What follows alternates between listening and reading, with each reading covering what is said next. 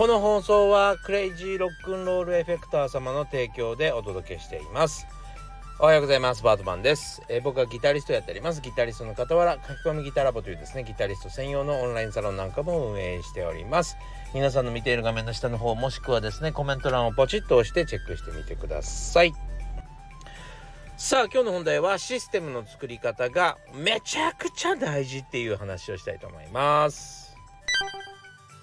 改めましておはようございます。バートマンでございます。というわけでですね、えー、昨日は、えー、僕はもう一日中 YouTube に費やした一日でございました、えー、がっつり YouTube をですね一日中やるのっていうのはなかなかないんですけどね。えー、昨日はがっつりやりました。で、あの、YouTube をがっつりやらない、えー、理由っていうのがありまして、えー、これはですね、まあ、あの、アンチコメントとかがやっぱあるわけですよ。もう、本当にね、何を言ってるんだっていうレベルの マジで、えー、頭の変な人たちの書き込みがあるので、えー、それをやっぱり毎日見続けてられるわけにはいかないし、まあ、あの心穏やかかに要はその何て言うのかなアンチコメントなんて本当になんそうだな4 5 0通に1個ぐらいですよ。もうね4 5 0通の中の1個ぐらいに気を取られて他のね、えー、いい書き込みをしてくださってる方々をほったらかすわけにはいかないじゃないですか。そうだからいちいちそんなことでムカついてる場合でもないので結構元気がいい時 僕が元気がいい時に、えー、まとめてみて、えー、そして、えー、バカだなこの人と思いながら あの削除してってるわけですね。もうもちろん読みますよ。あのねあのバカバカな書き込みかどうかちゃんと見なきゃいけないから本当にアドバイスするつもりで書いてるのか、えー、何の意味もなく脈絡もなく書いてるのか、えー、それを見なきゃいけないんでねあのー、まあ 一応全部確認するんです。なんかちゃんと弾けてねえじゃねえかとかって書いてあるのとかもちゃんとチェックしてちゃんと弾けてるじゃねえかって思ったりして 何言ってんだこいつと思って消したりしてるわけですけども。まあいちいちね毎日やってるとそれはさすがにめんどくさいのでえー今日はまとめてやったりとかですねあとは外国のちょっと日本で見てる分には日本語で出てるからわからないと思うんですけども、えー、海外の人が見れるようにですねちょっと翻訳つけたりとかですねタイトルとか、えー、概要欄の説明とかも海外向けに書いえ、書いたりとかですね。だから例えば、そんなロシアで見たらロシア語で、えー、読まれて、それこそブラジルで読まれたらポルトガルで語で、えタイトルとかが読めるようにですね、工夫したり、えー、しているわけですね。あの、日本で見てると日本語でしか出ないからわかんないけどね。まあ、そんなこともやっております。はい。そんなことやったりとかですね、えー、一日やっておりましたね。なんで本当にもう事務作業って感じですけど、たまにこれちょっとやっとかないとですね、えー、結構裾野が広がらないかなということで頑張りました、私。えー、その合間を縫ってですね、昨日は、えー、ちょっとね、難しい難しいけど超かっこいい、えー、ゴスペルギター。ゴスペル特有の動きみたいなね。ちょっともうコードを弾くというレベルではまあ世界一難しいんじゃないかな。そして素早く動くとも言っても過言じゃない、えー、ゴスペルギターのですね動画を撮りまして。ちょっと練習してたやつをですね、えー、ようやく撮りまして、えー、アップしました。ぜひですね、えー、インスタグラムチェックしてみていただきたいなと。えー、ゴリ早でコードが動いてますんでですね。こういう世界もあるんだなと。コードに、コードバッキングってだるいよねって思ったり、コードってなかなか手につかないんだよねって思ってる人、ぜひ一回見てみていただけたらいいんじゃないかなと。面白そうじゃんって思えるんじゃないかなって思います。思います？なんか言い方がおかしいね。でもなんかあの、俺最近ね、えっと、カズマ English だっけな？カズ、カズ English だったっけな？ちょっとタイトル、あの、チャンネル名を忘れてしまったんですけど、カズマさんっていう、えー、名古屋在住の方がですね、なんだかね、OME、OMETV だっけな？なんかそういうのを、そういうアプリを使って世界中の人と、えー、コンタクトしてですね、まあ、その人が10カ国語喋れる、喋れるから、いろんな世界の人と、えー、お話をするという YouTube やってる方がいるんですよ。その人すごいんだよな。なんか100万人ぐらい登録いる。あ、そんなことないか。50万人ぐらいだったかな。まあ、それでもすごいですよね。えー、そのぐらい、えー、登録者がいる素晴らしい YouTube されてる方がいるんですけど、なんかそれ見てるとね、俺も英語頑張ろうって思うんですよ。なんか楽しそうに外国人と話してるのを見てると、やっぱり羨ましくなりますよね。で、羨ましいと思っててもできないんですよ。頑張らないとできないんですよ。だから、なんか栄養剤にはなってるんですよね。あの、そのカズマさんの動画が。その彼は、えっと、23とかすごい若いし、それこそですね、中国語2ヶ月ぐらい勉強してるだけなのに、中国人から中国人みたいな喋り方するね、みたいな。発音バッチリじゃん、みたいなこと言われるぐらい、まあ、すごい勤勉家の方なんですけども、まあ、そんな風にですね、なんか、いろんな人たちと喋ってるのを見てるとね、すごい羨ましくって、えー、刺激になってます。そう。だからなんかあのー、もちろん、えっ、と、ちゃんとした言語で、えー、こういうふうにこういうふうに弾くんですよとか、こうやるといいですよっていうアドバイスをする僕のスタイルもいいけど、え、やっぱりなんか楽しそうに、うん、弾いてる、いろんなそして難しいものにトライしてるところも、え見せていきたいなと思って、で、まあ、インスタグラムとかはやってたんですね。なので、今ちょっとあの、レッスン系の動画も上げちゃってますけど、今までそんな感じでやってたんですよ。楽しくやれたらなと思って。なので、ぜひあの、インスタ、まだ見たことない人はですね、チェックしてみてください。結構こっちの方が俺、栄養剤になるんじゃないかなと思ったりするんですけどね。そう、あのー、結局、まあ見たって、見たって何やってるかよくわかんないっていうところが難しかったりするんだけど、その心のなんかこう、なんつうのかな、壁をひ壁をこう取っ払うと、いいな楽しそうだなって思えるような気がしますけどね。そう。まあ音楽って難しいですよね。言語とかはまだほらみんな喋りたいから喋ってることは同じっていうか「こんにちは」って言ったりとかさ「さよなら」って言ってることは同じだからまあみんな理解しようとするけど音楽とかはやっぱり自分が分からないとつまんないものに見えるもんね。それがちょっと難しいとこだよね。俺はロックが好きだって思ってる人にさジャズ聴かせるの難しいもんね。そうまあそういうのはあるんですけど、まあ、楽しくねあのいろんなものを紹介できたらと思ってますのでぜひフォローしてみてください。じゃあ本題いきましょうか。何歳からでも早弾きはできる。早弾きを諦めた大人ギタリストに夢を達成させた革命的な方法を詰め込んだ一冊がヤマハから発売。プロギタリストであり3.5万人 YouTuber 末松和人の1日10分40歳からの早弾き双方革命。購入は Amazon 全国の書店にて。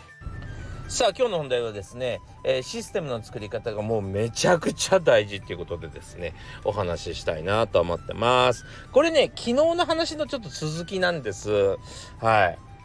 まだ昨日の放送を聞いてない方は、ぜひ昨日の、えー、放送から聞いていただけたらいいかなと思ってます。昨日の放送はですね、本題は、えー、才能がある人とない人の違い、そして才能を支える能力とはっていうことでちょっと喋っています。こんなタイトルでは喋ってませんけど、えー、このこういう内容になってますんで、ぜひ、えー、聞いていただけたらいいかなと思ってます。ここが一番最初の考えなきゃいけないないスタート地点ですね。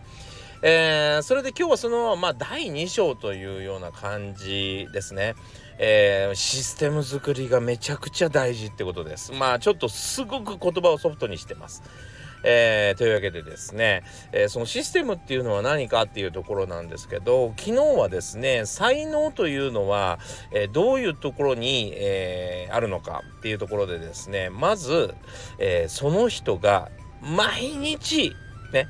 えー、続けていけるかどうかというのが大事だという話をしました。もちろんどんな人でも眠いしきついしだるいしね、えチルりたいし、えー、ムカついたり怒ったり、えー、家族の不幸があったり、そうだな、どうやりたい、ね、誰かに威張りたい、えー、そしていい気分になりたい、そんなことはあるわけですよ。どっかに心のどこかにあってもそんなことに時間を使わずね、えー、自分のやらなきゃいけないことにそんなことに時間を使わずって言うとちょっと極端かもしれないけどそんなことを例えばそんなことに時間を使ってもでいいかな、えー、そんなことを時間に使ってでそのことに時間を使ってでもたとえ遊ぼうがたとえ怒ろうが散るろうが自分のやりたいことは絶対に進ませるっていう風に決めて進ませる人がですね絶対に休まない。ね、えー、そういう人がやっぱり才能だよねっていう。もう休んだらさいちいちやりたくないじゃん。今日休日なのにさわざわざ仕事したくないでしょそんなんね。そんな感じでさやっぱり人間っていうのはなんか今日休みとか今日この時間からお休みとかってえー、仕事から解放されたりするのはすごい楽なわけですよね。そうそうじゃなくて、えー、そんなにそういうその仕事から解放された後ねえー、自分のやりたいことをワクワクとしてね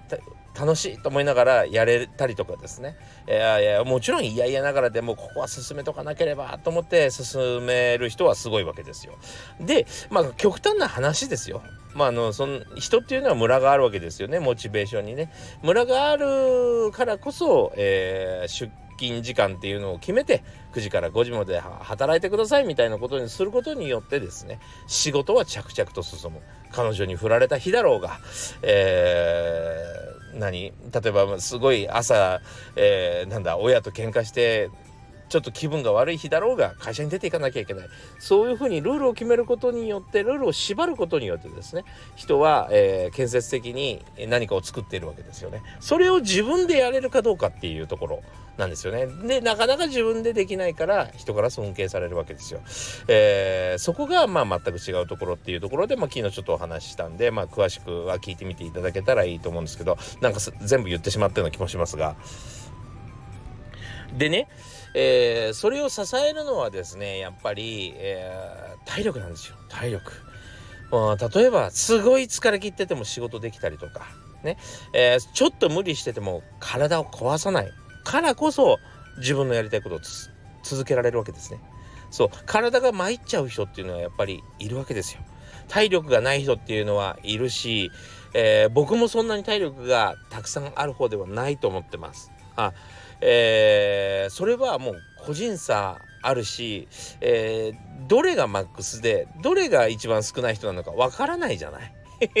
ね絶対にわからないね。俺は数字直すと7.2でもしかしたら僕の友達は8.6ぐらいあるかもしれない 強さ強さレベルをね10段階にした時にね、まあ、それはわからないからこそのですねシステム作りっていうのが僕はすごく大事なんじゃないかなと思うわけですね。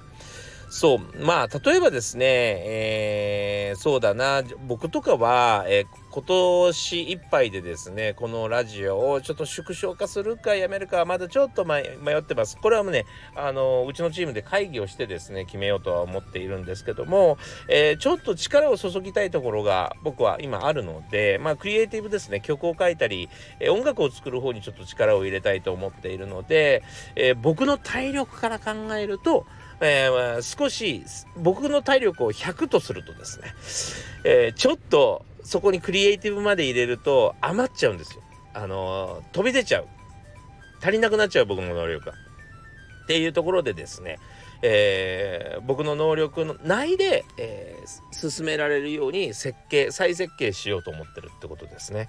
僕はねここがすごい大事だと思ってるんですね。僕は基本的に何でも続けることができます。そういう性格もあるんですけど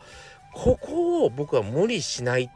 ところが多分強いんだと思います。はい、僕はね基本的に自分のことを立派だとも思ったこともないし基本的には何をやるにしてもねもうあのちゃんとできないやつだからバカ設定にしてるんですよ。バカ前提の設定にしてるんですよ。バカでもできる設定にしてるんです。そうなんですよ。そう。それをまずシステムとして作ってしまうんですね。例えば僕はね、今のこんなに忙しいのにもかかわらず、英語を覚えたいと思ってるんですよ。英語もですねだからバカ設定なんですよ。週に2回やってるんですよ。そう週に2回えー、なんていうの週に1回とかだとダラダラやれちゃう。ダラダラやってえー、しまうじゃないですか。だから週2回にして英語に基本的に触れる時間を増やそうと思ってるわけですよね。それは先生の英語を聞くだけでもいいともう宿題とかやらないとか自己何予習復習とかやらない日も絶対出てくるだからこそ、えー、週2でやっておいて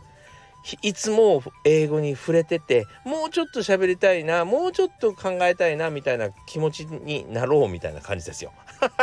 バカだからこそ回数を増やしてるわけですね。なんだったら収録でやりたい。本当は。収録でやってほしい。で、収録毎朝なんか英語で喋ってくれると本当は嬉しい。そんな感じでですね、えー、本当に自分のことを、大したやつだと思ってないから、えー、バカ設定でやってるんですよ。だからこそ続けられるんですね。そう。ぜひ、これね、夢を叶えたいと思ってる人は、ここれあの特にまた忙しい人はですねこれ取り入れていただきたいと思うんですけどこのバカ設定って言ったりですね、え言葉が良くないと思うんですけど それは知ってんですけど、えー、言葉が悪いとは思うんですけどバカ設定とかもう一つはですねあの早めに諦めるですね、えー、そんなにたくさんお前はこなせないだろうって僕は思ってるので、えー、自分がどうしても手に入れたいものだけに絞ってですね僕は人生を生きています。はい。僕がもうちょっと能力が高ければもっといろんなことをやりたいと思ってるんですが、えー、今は本当に例えば英語をやりたいし、えー、作品作ったりもう毎,、えー、と毎毎日してるので大体、えー、ちなみにもうゴルフとかも随分行ってないです。はい、え、ゴルフもねちゃんとできるようになって皆さんとまあちょっとプロミュージシャン同士のこうね何、えー、て言うのかなまあたまに会って遊ぶ遊び物としてはいいかなと思ったんですけどね、えー、やりたいことがあるんでもうそういうのもお休みしております。釣りもなかなか行っておりませんね。そうやりたいことがある時にはですねまあもう本当に減らすしかないんですよ。自分のことを見くびらない 見くびらない、えーと、大きく見積もらない方がいいですね本当にね。そうそうすることによって確実に、えー、自分の能力って高まりますんで、えー、そうした方がいいんじゃないかなっていうふうな思いがありますね。これってあのやっぱり全てのものっていうのはつながっていると思います。どんなものでもですね単独でそれ1個